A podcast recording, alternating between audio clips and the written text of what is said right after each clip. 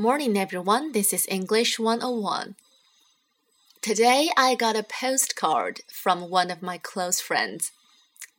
Although she had told me before she sent me a postcard, like several months ago while she was traveling, I still felt a little bit surprised and thrilled when I saw the postcard lying in my mailbox.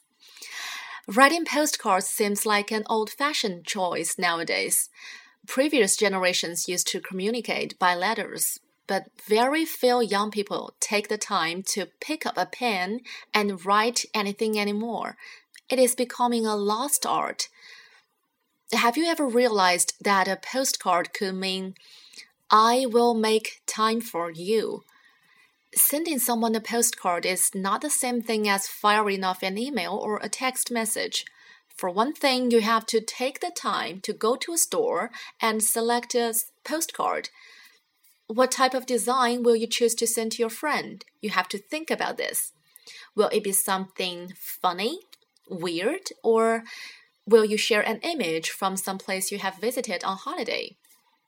And once you have made your selection, you will need to think about what you want to say. Even though the space on a postcard is limited, you still have to think about what you want to convey to your friend. And in, in these minutes, your thoughts are focused on that specific other person, your friend. Your friend is at the top of your list then.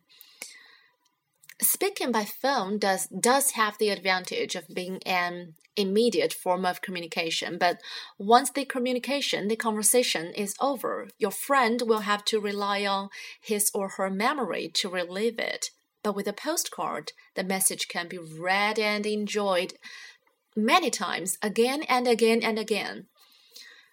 So you took time out of your day evening or night to write something down and make a permanent record of it, and you send it to your friend in a form that they could keep and refer to as often as they wish.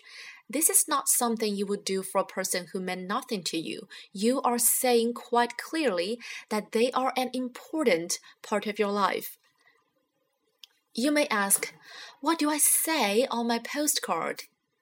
Well, you can share anything you wish. If you would put it in an email or tell on a call, you can write it down on a postcard. The space on a postcard is very limited, which means you don't have to feel pressured to write a huge amount of text to get your point across. The best messages can be very simple. You can tell your friend something about what you are doing, where you are going, or simply that you are thinking of him or her. Um, you can tell your friend that you miss him or her um, you wish he or she was here with you, or whatever makes sense for the situation. You could write a joke or say, I love you. Yes, write it down. As long as you're sharing something positive and uplifting, why not tell your friend what's on your mind?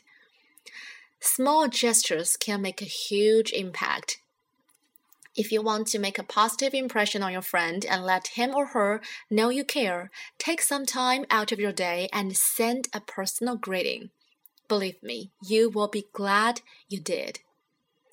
Enjoy the weekend. Bye.